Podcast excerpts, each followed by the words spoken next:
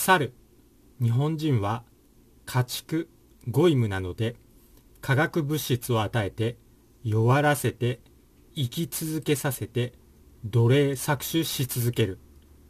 とトルーマン。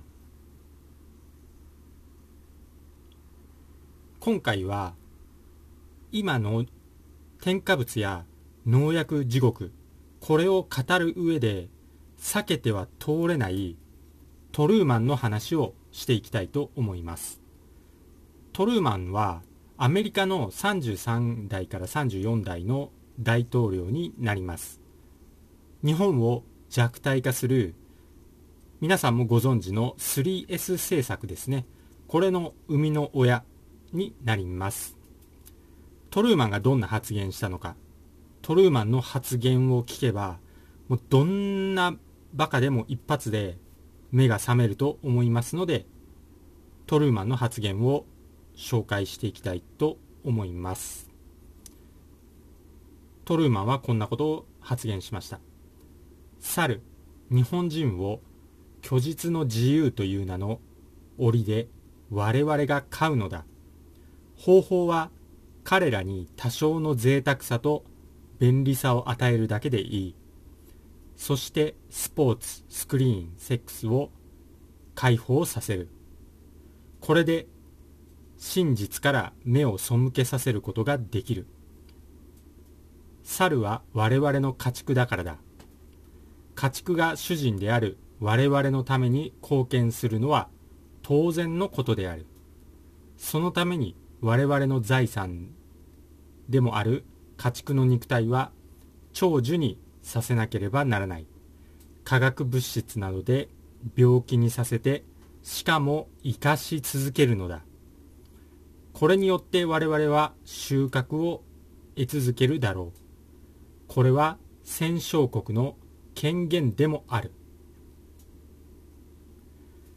というとんでもない発言をしています。そして恐ろしいことに、この発言の通りに、まさに日本人は骨抜きにされて、そして物欲、快楽にふけり、政治から目を背けさせられて毒を平気で食べる民族になってしまっています。しかももう犠牲者がたくさん出ていてうつ病統合失調症なんかの本当に精神が添加物とかでやられてしまった人は消化体とかやられてしまった人は薬の量も増やされてそして最後には自ら命を絶ってしまうと。もう人生を台無しに自らしてしまう。本当の犠牲者ですね。本当の犠牲者と言えますね。日本人犠牲者。それがうつ病統合失調症ですね。俺は元気だぜ。と言っても奴隷労働で搾取されています。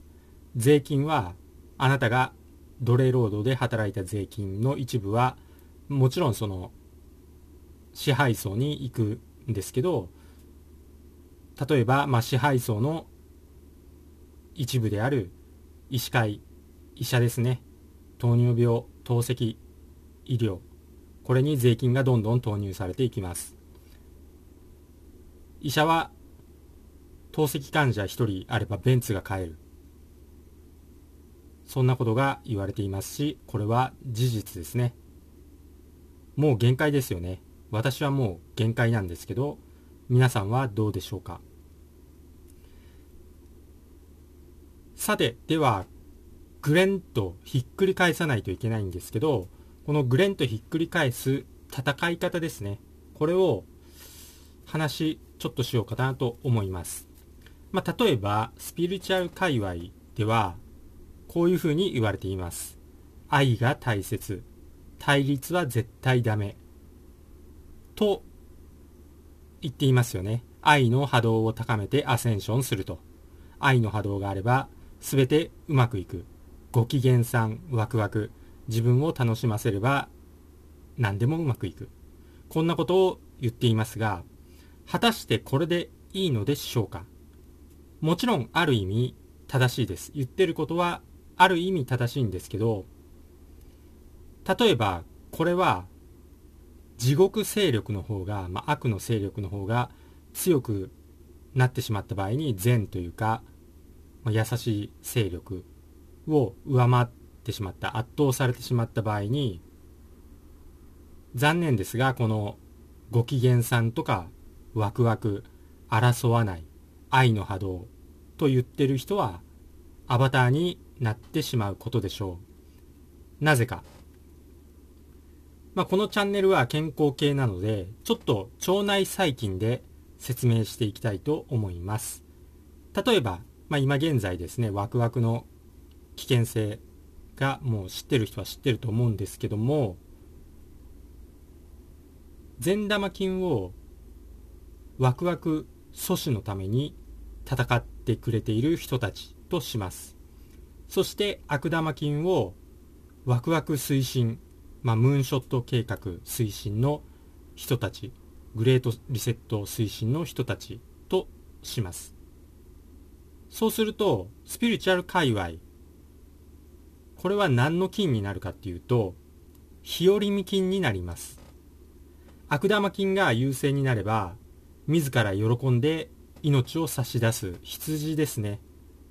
まあ、虚勢、まあ、例えばウイグルでまあ、集団的にこう妊娠させないようにされていたりするんですけどこの愛が大切だっていう人は闇の勢力が支配してしまったらもう自らこう子供を産めなく体にさせられても何の文句も言いません。ワクワクも普通に自ら打ちに行きます対立はダメですからね臓器摘出されても愛があればいいんです。スピリチュアルの人たちはこうやって言います。争いを意識からなくせば争いはもうないんです。差別、差別という意識があなたにあるから差別が起こるんです。差別を意識をなくせばもう差別はないんですと言います。そしてそのスピリチュアルリーダー、差別がなくなってるはずなのにたと、あの、森の発言ですね。森の発言の差別についての質問が来ています。来て、その発言をしたんですけど、スピリチュアルリーダーはもう差別の意識がないから、差別について、そういう質問が来るはずないのになぜか森の差別発言が質問で来るという珍事件が起きていました。しかしこの森も森の発言も本当にエセ右翼とエセパ翼のもう工作合戦ですね。もっと重要な危険な法案がどんどん通ろうとしていますね。スケープゴードに過ぎないと思います。RCEP とか水道民営化とか本当に進んでいますね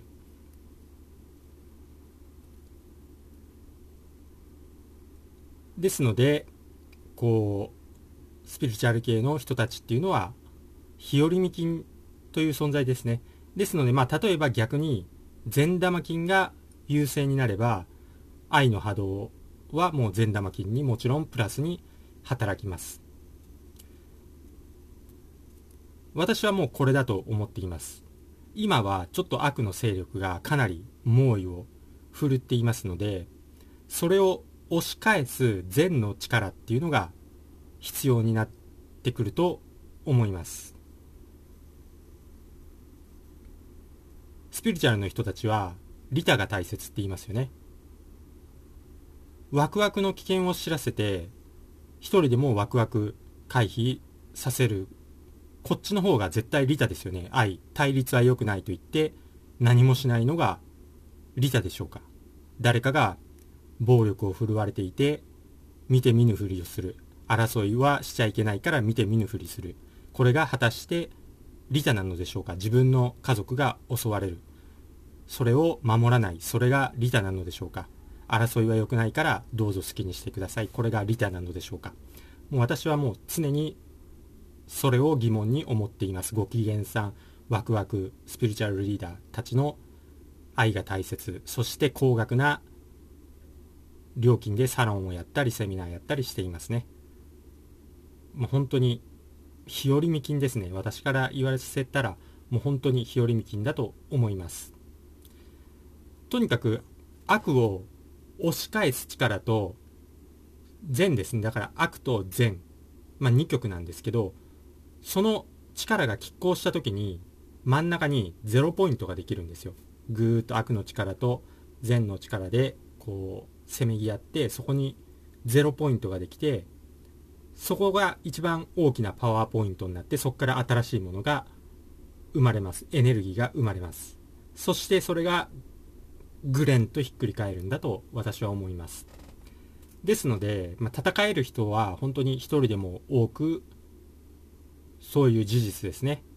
それを話していってほしいと思います、まあ、添加物でもいいしワクワクでもいいし一人でも多くの人に伝えていくと。で政治家はもうほとんど幾何人だよっていう間接支配だよっていうことをどんどん伝えていくと。そしてそういうのが苦手な人でももう物質文明はもう地獄だと。もう限界。もう物質文明このまま進んだらもうアバターにされるもう地獄だ。限界だっていうふうに思うことが大切ですね。これが想念言霊になってそれがこう大きな力になりますんで。私はもうこれだと思っています。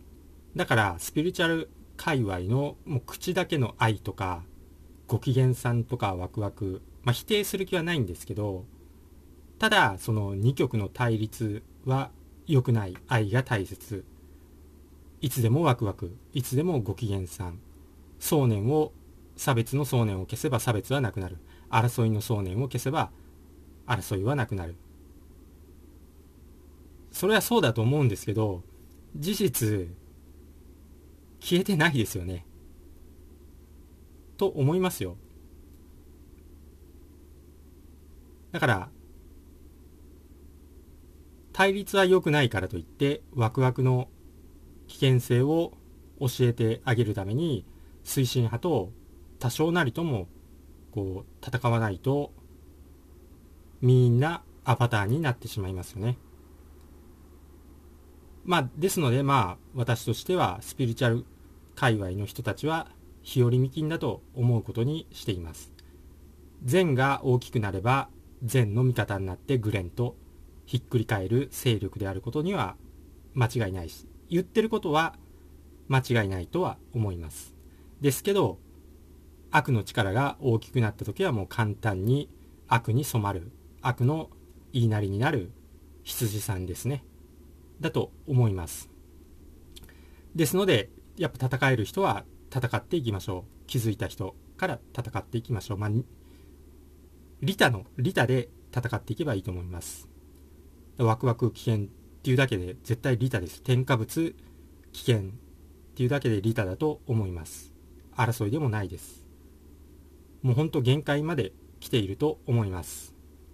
ということでスピリチュアル界隈の人とか、まあ、スピリチュアルに好きな人が結構、まあ、視聴者さんの中でもたくさんいて争いダメだよっていう、まあ、もちろんそういうコメントとかもらったりするんで是非ねそういう意見があればコメント欄に書き込んでもらえればと思います。それでもこう愛が大切。こう本当に争いはダメ。二極対まあもちろん工作で2曲あの争わされてるっていうのはダメだけどそれは本質を見極める目は必要ですね。だからしょうもない二極対立に惑わされずにその裏に隠されてることを見ることが大切ですね、まあ、例えば森の差別発言で左右が争ってたんですけどもうそこに目そらしてるんですよね。その裏で危険な法案がどんどん通ろうとしてるし今なら夫婦別姓。私は今これが結構あの左右に対立させて RCEP とかあの水道民営化とかこっそり通そうとしてるこう一般人をそっちの夫婦別姓の方に向けている感じだと私は思っています。